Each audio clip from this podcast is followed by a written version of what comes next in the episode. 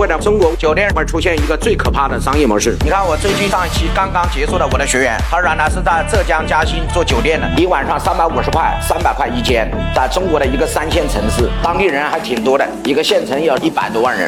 那这样的一个城市，说我这个酒店最近生意不好，是因为你的焦点一直放在哪儿？放在酒店的房间，而没有放在什么上人。如果你放在人上，谁只要交三百九十九块，成为我的会员，享受以下七大权益。其中第一个就是以后来我这儿住房打两折。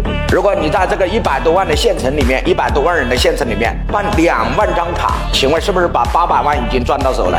三百九十九块一个会员，那是不是等于四百块一张嘛？你办两万张是不是八百万？剩下的九酒店的钱为什么要赚呢？你用酒店每天两折的钱来维持酒店的开支，可以吗？一个酒店两百个房间，一个房间三百五十块钱，打两折是不是七十块？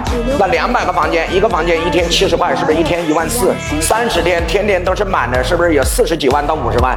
这四十几万到五十万能不能支付你酒店十个员工的工资？能不能支付每天的被褥的这些干洗？如果能支付，那就是意味着我的会员费是不是净利润？告诉我，哎，各位是不是嘛？你为什么一定要赚产品本身的钱呢？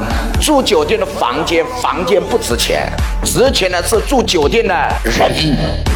哎，各位同意吗？老板，你一定要相信今天的商业时代，再也不是过去简单的那个商业时代。简单的我是服务业，我就收服务费；简单的我是中介，就收中介费；简单的我是做餐饮的，就卖产品的差价；简单的制造业，我就是赚制造业的差价。No，赚钱的方法一定有二十七个，而我们绝大部分目前的老板只赚了一个钱，叫产品的差价。但是我可以明确告诉他，商业上有二十七个钱。所以今天很多学员，你遇到的问题，别人都遇到过，来到我这儿解决完了之后，才行形成了今天的课程。